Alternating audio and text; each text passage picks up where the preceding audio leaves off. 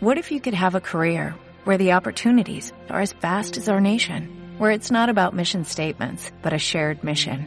At U.S. Customs and Border Protection, we go beyond to protect more than borders, from ship to shore, air to ground, cities to local communities. CBP agents and officers are keeping people safe. Join U.S. Customs and Border Protection and go beyond for something far greater than yourself. Learn more at cbp.gov/careers. Aviones que empiezan a llegar a Canarias, cayucos que se pierden y los cambios de opinión en el Ministerio de Sanidad. Son las seis y media. De la noche al día, Miguel Ángel Dasguani.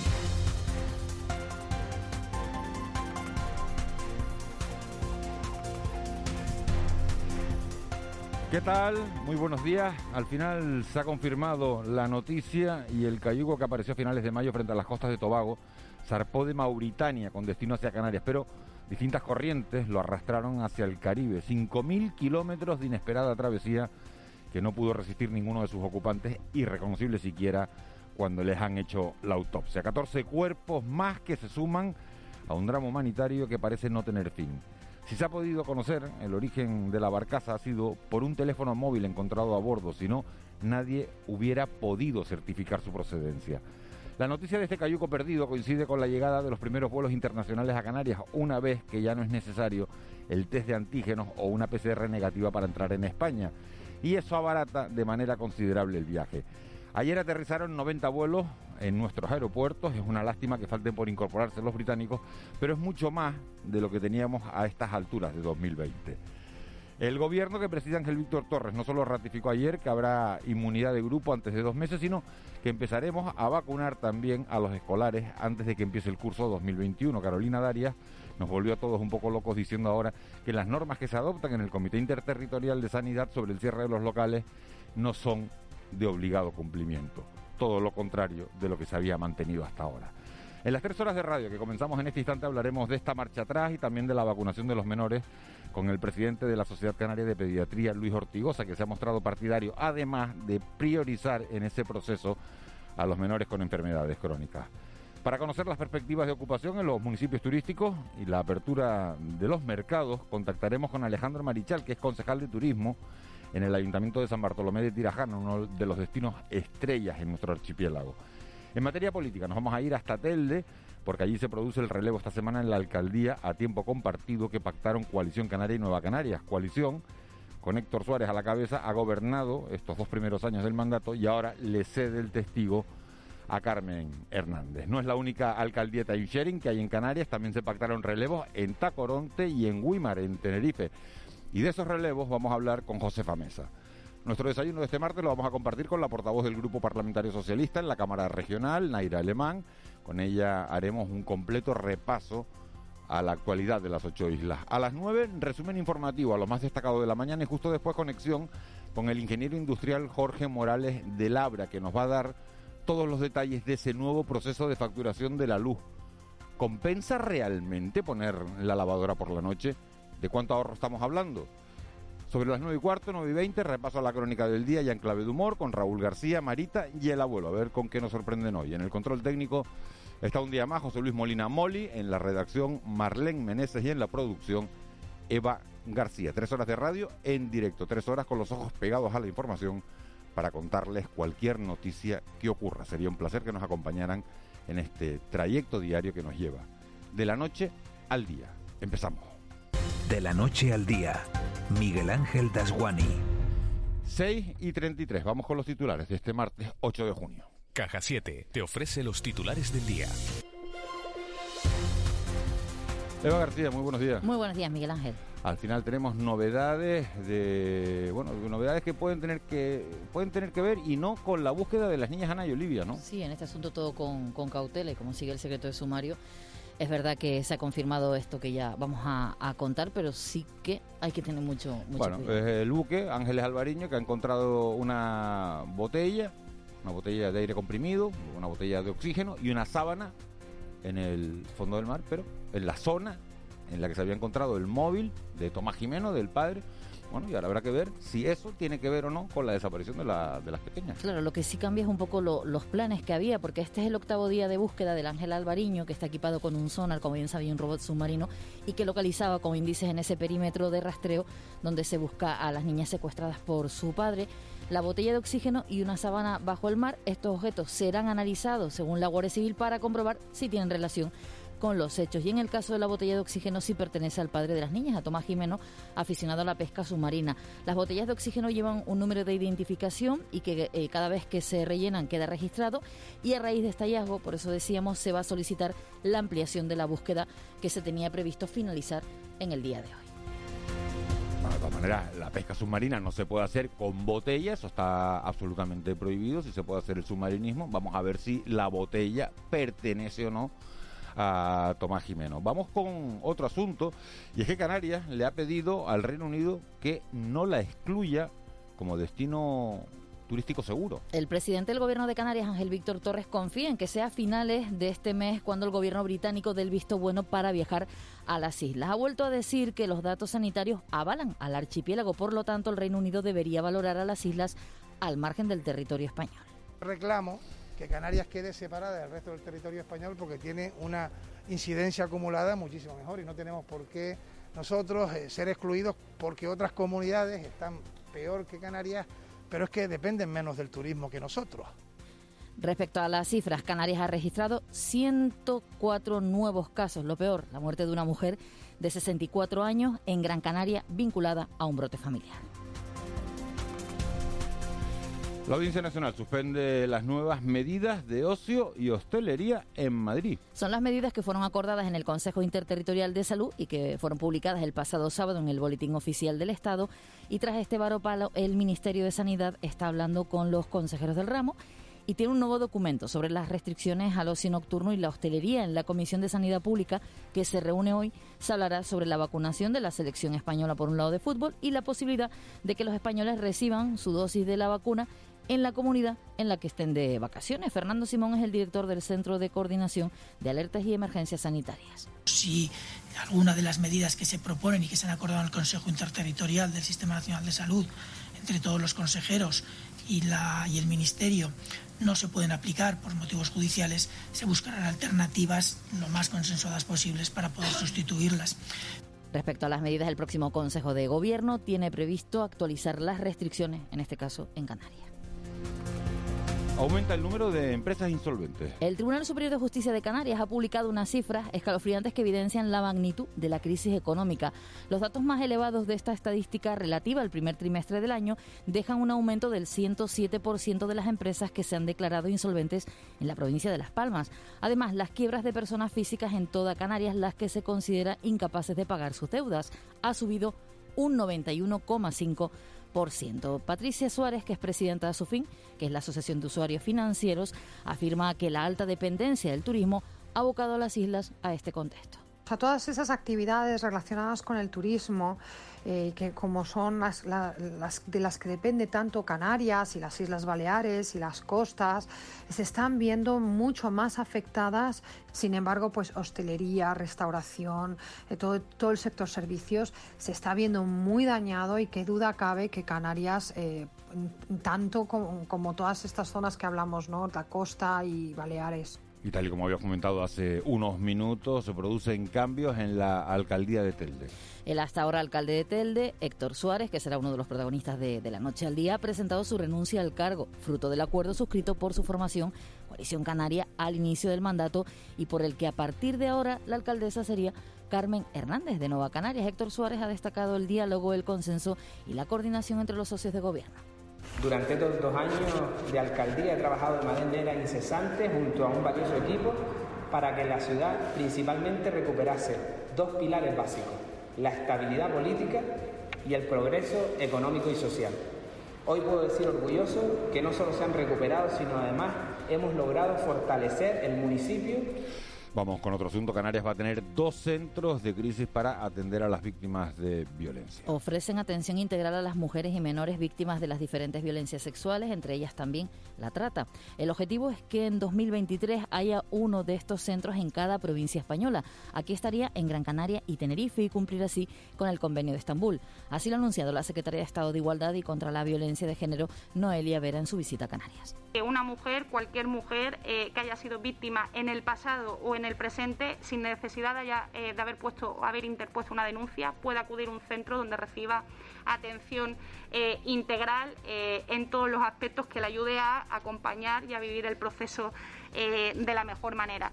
Y Marruecos, que no da marcha atrás y sigue plantándole cara a España. Ahora es el Reino Alawi quien excluye a los puertos españoles de la operación Paso del Estrecho. El traslado se hará a través de Italia y Francia, igual que pasó el año pasado con la consiguiente pérdida de ingresos en nuestro país. Reyes Maroto es la ministra de Turismo respetar su decisión eh, y en el caso de que finalmente tuvieran que transitar por territorio español, pues como lo hicimos el año pasado, ponernos a su disposición para hacerlo de una manera segura, que es sin duda la mejor manera de garantizar eh, ese tránsito o la llegada de cualquier turista que venga a nuestro territorio, siempre, insisto, con seguridad. de casa con la sonrisa puesta ¿Quieres vivir la vida en plan fácil? Descubre un mundo de ventajas entrando en cajasiete.com barra en plan fácil y da el salto a Caja 7. Salta conmigo, digo salta, salta conmigo. 6.40, 7 menos 20. Vamos ya con los deportes. Estamos en una semana de anuncio de fichajes y proyectos para el Club Deportivo Tenerife y la Unión Deportiva Las Palmas. Eso en fútbol. En fútbol también hoy tiene que decidir el Comité Interterritorial de Salud si vacuna o no a los jugadores de la selección española de fútbol, algunos por edad no les correspondería, pero ese es el debate, si hay que vacunarlos o no antes de la Eurocopa. Y anoche en baloncesto, derrota del Lenovo ante el Barça, le hizo cara, le plantó cara el equipo de Chujido reta a los azulgrana durante 18 minutos, pero después no pudo ser. El Barça le dio la misma medicina al Lenovo que la que el Lenovo le dio al Burgo, es decir, romper el partido en el tercer cuarto. Mañana Segundo partido del playoff, esta vez en casa y puede pasar cualquier cosa. Joaquín González, buenos días. Hola, buenos días. No pudo ser, no hubo sorpresa. El Lenovo Tenerife cayó anoche por 112-69 ante un acertadísimo Fútbol Club Barcelona que sentenciaba el partido en un espectacular tercer cuarto. El técnico aurinegro Chus Vidorreta hablaba en los micrófonos del canal Vamos de Movistar del acierto superlativo de su rival después del descanso. Cuando hay alguien que está tan acertado, Barcelona tiene jugadores de una enorme calidad y Pau empezando anotando tiros de larga distancia, nosotros hemos cometido algún error. A partir de ese momento ellos han tenido muchísima confianza en todos sus tiros y nosotros muy poca en el planteamiento de partido que teníamos. Ahora no queda otra que levantarse y pensar en el segundo partido de la serie semifinal que se disputará mañana a las 8 y cuarto de la tarde en el pabellón insular Santiago Martín. En el mundo del fútbol, la Unión Deportiva Las Palmas anunció su segundo fichaje de cara al próximo curso. Se trata del central ecuatoriano Eric Ferigra, que firma por el conjunto amarillo para las tres próximas temporadas. Ferigra se formó en la cantera del Fútbol Club Barcelona y en 2006 dio el salto a la Liga Italiana, donde pasó por la Fiorentina y el Torino, equipo desde el que se marchó cedido al Ascoli en la temporada 2019-2020, disputando 15 encuentros en la Serie B italiana. El propio futbolista se define así. Bueno, Eric Ferigra es un central rápido, que una, con una técnica discreta, eh, bueno en el juego aéreo, está siempre bien posicionado, un jugador fuerte físicamente y que está siempre concentrado y que siempre en cada partido intenta hacer lo mejor posible. Y en el Club Deportivo Tenerife hoy estaremos muy pendientes a la rueda de prensa conjunta que ofrecerán a partir de la una de la tarde el presidente de la entidad, Miguel Concepción, junto al ya ex capitán del equipo, Suso Santana, que la pasada semana anunciaba que abandona la práctica del fútbol en activo.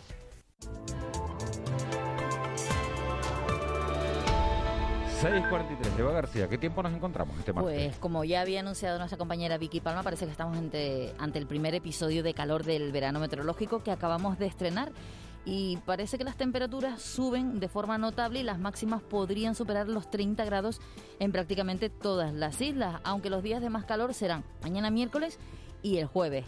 Este martes el ascenso de temperatura, si se cumple la predicción, será de 4 a 6 grados en el interior y las medianías. Los termómetros a primera hora de la tarde marcarán de forma local unos 30 grados en todas las islas y podría llegar a los 32 y 34 grados en algunos puntos de Gran Canaria. El cielo no estará despejado, se notarán nubes prácticamente también en todo el archipiélago y en el caso de Lanzarote y Fuerteventura es probable la presencia de calima en altura. El viento soplará del nordeste flojo a moderado y rolará al suroeste fuerte en las cumbres de La Palma y Tenerife y en el mar se espera marejadilla, marejada y mar de fondo del norte o noroeste de 1 a 2 metros. Las playas con mejor estado de mar serán las del sur y suroeste de las islas de mayor relieve y también las del sureste de Lanzarote y Fuerteventura.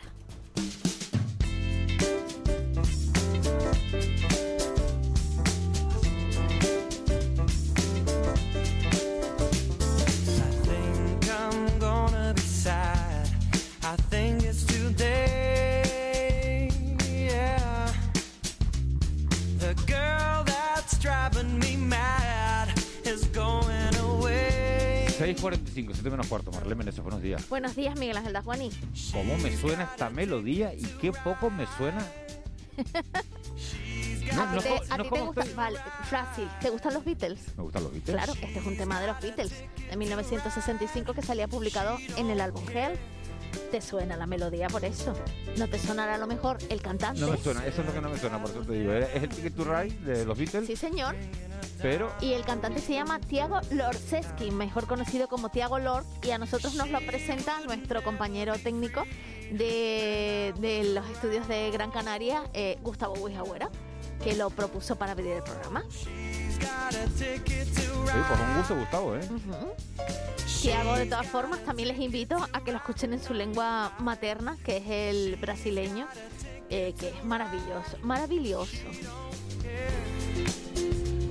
Tiene pinta que te va a gustar más a ti que a mí, fíjate. No, no, tiene una voz muy bonita. Además, tiene un par de dúos fantásticos, de verdad, vale muchísimo la pena. Después lo voy a googlear. Sí. A ver si es solo la voz. el niño es mono, oye. El niño es mono. Mira, mira, mira. Y no, lo, había buscado. Fíjate, y, no, lo había buscado. Tiene unas mezclas, lo que es el, exotismo de, la, de las distintas. Lo que es irse conociendo. ¿eh? Padres y madres, ¿eh? bueno, canta muy bien y este tema de, los, de los Beatles suena, suena muy bien en la, en la voz de, de Tiago, Tiago Lord. Tiago Lord, aunque realmente el apellido es Lorseski. Lorseski. Ah. Bueno, el resto de los compañeros que se animen también, oye, que, que Kiko, Kiko el otro día me hizo una lista, ¿eh? Sí, sí. ha pedido. Hay que pedirle a Eugenio también. Bien, claro. Vamos a ir poniendo cancioncitas de los compis y también de los oyentes, por supuesto. y, después por rangos de edad, ¿no? Porque, porque al final Tomás Galván seguro que pide otra cosa distinta a la, nos puede a la que, pide, a la que puede pedir. No, no, nos puede sorprender, nos puede sorprender. a le gusta una jurado, le gusta una Rocío Hombre, una Rocío Ducal, sí, sí, sí, sí. Te puede sorprender, pues Perales. qué sorpresa. Bueno, vamos con, la, vamos con las portadas, a ver si, si nos sorprenden o no nos sorprenden este, este martes. Comenzamos con el periódico El Día, el titular a cinco columnas. Los vuelos a las islas crecen un 25% en una semana. En la imagen, el COVID se resiste a marcharse y se ve en varias calles de Santa Cruz, de Tenerife. Además, en sumario a cinco columnas, el robot halla una sábana y una botella de oxígeno en la zona en la que se busca a las niñas. En el Canarias 7, el titular a dos columnas, unidades especiales fomentarán eh, fomentarán que las ayudas del gobierno lleguen a las pymes. La imagen es a por la capitalidad cultural europea en 2031, el, Augusto, el, anuncio que realizaba Augusto Hidalgo ayer al presentar la casa Faifes. En eh, sumario, Calatayud cobró un millón de euros en el concurso de Inalsa y además el Cabildo seguirá el modelo de risco caído para declarar el Parque Nacional. En Diario de Avisos, a cinco columnas, Canarias propone vacunar a los menores con el inicio del curso. En sumario, sobrevivir 14 días en un cayuco para dormir al raso es la historia de la mine. Y también buscan eh, búsqueda de Ana y Olivia, hallan una botella de oxígeno y una sábana. En el periódico La Provincia, el titular a cinco columnas, Las Palmas de Gran Canaria aspira a ser la capital europea de la cultura. La imagen es para Coalición Canaria que cumple sus pactos con Nueva Canaria. En la imagen se ve al hasta ahora alcalde de Telde, Héctor Suárez. También en sumario llaman eh, ampliará las principales aceras para favorecer los comercios y el programa de alimentos de la ONU mantiene su base en Gran Canaria. Cuando has dicho antes Calatayud cobra un millón de euros por el concurso de Dinalza, no te refieres al municipio de, Madrid, sino a un abogado eh, que trabajaba con Pedro Sanginés y que bueno y que de momento está metido en este en este proceso que es considerado por algunos como un nuevo escándalo. Esa botella de, de oxígeno que parece bueno, se podría tener que ver con la desaparición de las niñas o no. ¿Cuántos días van ya de la, de la desaparición? Desapareció el 27 7 de, de abril, abril. ya van seis semanas. Una barbaridad. Una barbaridad y una eternidad. Y estamos en el noveno día de la madre. búsqueda de, del Ángeles Alvariño.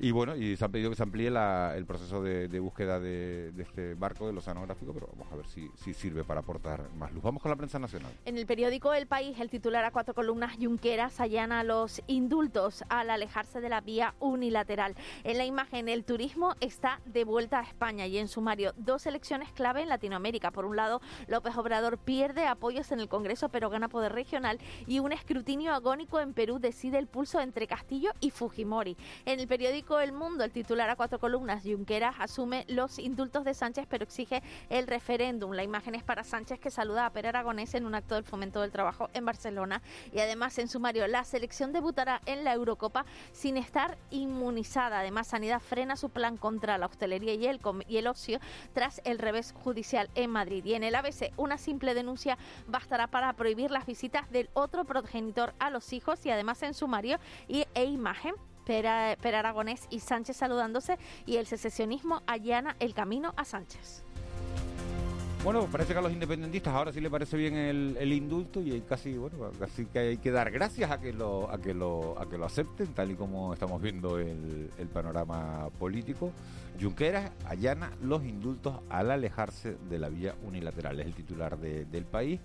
Y el mismo y el mismo asunto lo lleva a la portada del mundo. Junqueras asume los indultos de Sánchez, pero exige el referéndum. Antes he dicho yo que Calatayud estaba en Madrid era porque estaba viendo a, a Díaz Ayuso en la, en la tele.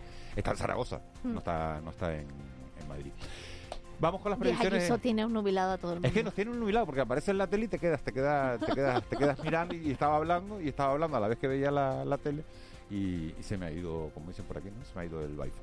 Entonces no, Calatayud, que ya lo saben, en Zaragoza. Eh, Vamos con, la, con las previsiones informativas de este martes. Hoy el Ayuntamiento de San Sebastián de la Gomera convoca el acto de constitución de la primera mesa de salud municipal. El Cabildo de Fuerteventura presenta el programa de educación ambiental Conocer para Proteger, dirigido a los centros de enseñanza de las islas. El portavoz del Grupo Nacionalista en La Laguna eh, ofrece una rueda de prensa para hablar de los ceses efectuados por el alcalde, de los presidentes de las comisiones de sugerencias y reclamaciones y de la ciudadanía para la convivencia. El presidente de Canarias responde ante el Pleno del Parlamento Autonómico a preguntas sobre la recuperación del mercado turístico y la ejecución de las ayudas a empresas y autónomos. Hoy, además, se presenta en Buenavista del Norte el Festival Buenavista Diversa. El presidente del Cabildo de Gran Canaria da a conocer los detalles de la última convocatoria de ayudas por 7 millones de euros destinadas a restaurantes, bares, centros deportivos y puntos de venta de mercadillos y ferias. Representantes de UGT en Canarias, en el personal docente investigador de las universidades del archipiélago, piden reactivar la negociación del convenio colectivo paralizada en 2016. Además, con motivo del Día Mundial de los Océanos, la Asociación Medioambiental Terramare presenta la Semana de los Océanos y también la Sociedad Atlántica de Oceanógrafos entrega su premio anual Océanos al director del Instituto de Sanidad Animal de la Universidad de Las Palmas, el catedrático Antonio Fernández, que ya ha pasado por estos micrófonos, uno de los expertos en salud de cetáceos más reconocidos de Europa. ¿Y qué es tendencia hoy en las redes sociales? Vamos Canarias, no pudo ser ese 69-112 frente al Barça. LPGC, el, eh, hablando de las Palmas de Gran Canaria, con ese, nombramiento o esa candidatura hacia capitalidad europea, bueno, pues ha sido mm, trending topic. Y una cosa muy curiosa, a alguien se le ocurrió que la RAE debería recoger el término canariedad. Y entonces han puesto el hashtag canariedad es. Y hemos leído cosas tan maravillosas en las redes como canariedad es que todas las páginas pongan realizamos envío a toda España excepto a Canarias y Baleares. Canariedad es gritar chofer espere cuando llegas a la parada, esto lo pone guaguas municipales, o canariedad es llevarte un bañador y un pullover por si acaso. La verdad que lo de Canariedad es una campaña que ha puesto en marcha la Asociación de Industriales de Canarias, ASINCA, y la verdad que ha sido un éxito completo. Y bueno, la RAE parece que no ha admitido la palabra y ayer había un montón de memes en las redes hablando precisamente Vamos a de eso, de vamos a la- lograrlo. De la, de la canariedad. Oye, pues igual, es que si ponen palabras, hay ¿Eh? un montón de palabras raras que ponen ahí y nadie dice nada, pues ¿qué más les da? Canariedad, vamos a, vamos a entre todos. Canariedad, ¿qué es canariedad? Eso, ¿cómo era? Chofer espere. Chofer espere. Eso es buenísimo. Pero así seguido además. Chofer espere. Eso, eso es buenísimo. Sin respirar. Vamos con la crónica económica. Economía en dos minutos. José Miguel González. Hoy hablamos de la revisión de las comisiones de las entidades bancarias. José Miguel González, buenos días. ¿Qué tal, Miguel Ángel? Buenos días. Seguro que habremos recibido a lo largo de este año una comunicación por parte de las entidades financieras con las que trabajamos anunciándonos que se llevará a cabo una revisión de las comisiones que nos cobran por el mantenimiento de nuestros productos de ahorro. Puede que no sea un trato generalizado, pero lo que sí es cierto es que, tal y como ha pasado en otras ocasiones, se busca una más profunda implicación de la clientela a razón de la contratación de un mayor número de productos financieros. No descubrimos nada nuevo si decimos que el papel de la intermediación financiera se basa en comprar barato y vender más caro para la obtención del margen. O lo que es lo mismo, le prestamos nuestro dinero, en el hipotético caso de que tengamos ahorro, a cambio de primero que lo conserven y en la medida de lo posible que lo multipliquen. Para eso lo han de prestar o invertir, a cambio, claro está, del cobro de un tipo de interés superior al que nos dan al sujeto ahorrador. Y ahí aparece la ganancia. Pero ¿qué ocurre cuando los tipos de interés de diferentes naturalezas están tan bajos, incluso los interbancarios con el Banco Central Europeo son negativos? Pues que los ahorros están retribuidos a la mínima expresión, de forma que no logran ni cubrir la depreciación originada por la inflación.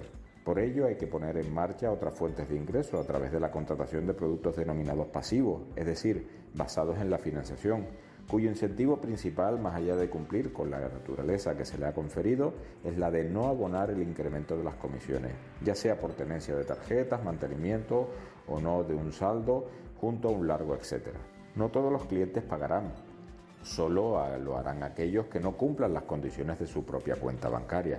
De hecho, también no nos olvidemos que no solo hay que incrementar ingresos, también se ha procedido a establecer una disminución de los gastos, tal y como está sucediendo con la propia telematización de los procedimientos, junto a la eliminación de sucursales y puestos de trabajo a través de los despidos colectivos.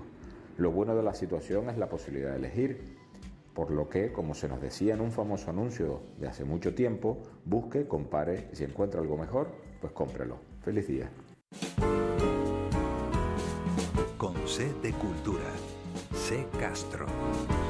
6.56, hay récord de solicitudes recibidas en la Escuela de Música de Fuerteventura, nueva actuación del circuito de música La Gomera Suena y concierto en la Casa de Colón, en Gran Canaria. Son algunos de los apuntes de la agenda cultural de hoy. C. Castro, buenos días. Buenos días, Miguel Ángel. La Casa de Colón en Las Palmas de Gran Canaria acoge este martes a las siete y media de la tarde, dentro de la sexta edición del ciclo Música Antigua en el Patio, el concierto Sunare Barroco con obras de Handel o Corelli interpretadas por tres especialistas de la música barroca. Y el circuito de música La Gomera Suena cierra su programación el próximo viernes con un concierto en San Sebastián. El Brujo and Company, Domi Project y Rock La Escuela serán los encargados de actuar este último concierto del circuito en el anfiteatro de la Torre del Conde a partir de las 8 de la tarde. A través de estos conciertos yo pienso que, que se va a conseguir además de valorar a los creadores de la isla, a que los jóvenes de la isla y los no tan jóvenes se puedan nutrir de la experiencia de escuchar música nacida en la propia tierra de donde pertenecen. La Escuela Insular de Música de Fuerteventura ha recibido más de 500 solicitudes, un récord histórico que refleja la buena acogida de esta propuesta. La lista de personas admitidas se publicará el 2 de julio y el periodo de matrícula para el nuevo alumnado será del 5 al 15 del mismo mes.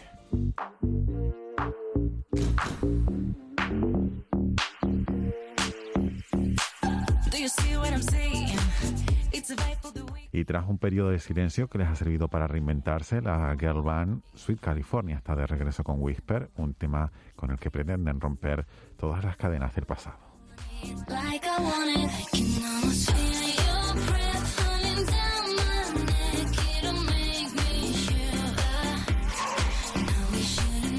658, Marlene Meneses, 8 de junio, Día Mundial de... De los océanos, desde el 2009 y según la ONU se ha hecho para proteger al mayor pulmón del planeta y responsable de generar gran parte del oxígeno de nuestro territorio. Además, hoy es el Día Internacional de los Tumores Cerebrales y Día Mundial contra la Falsificación. En España se pierden más de 6.000 millones de euros al año debido a las falsificaciones.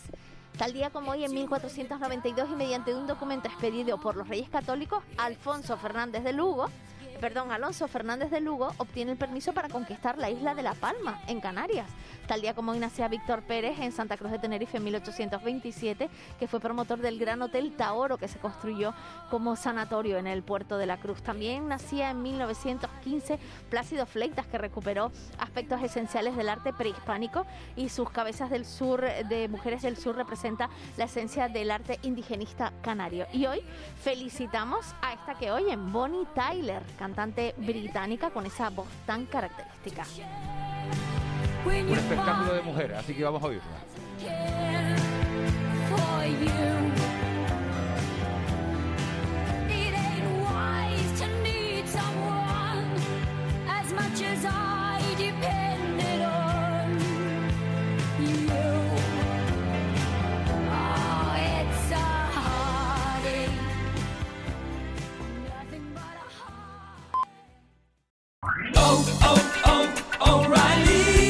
¿Necesitas ayuda? En O'Reilly Auto Parts te ayudamos. ¿Necesitas algún consejo? Te aconsejamos. Nuestros profesionales en autopartes están siempre disponibles para ayudarte a encontrar lo que necesites. Excelente servicio al cliente es solo una de las ventajas que ofrece O'Reilly Auto Parts. Los profesionales en autopartes. Oh, oh, oh.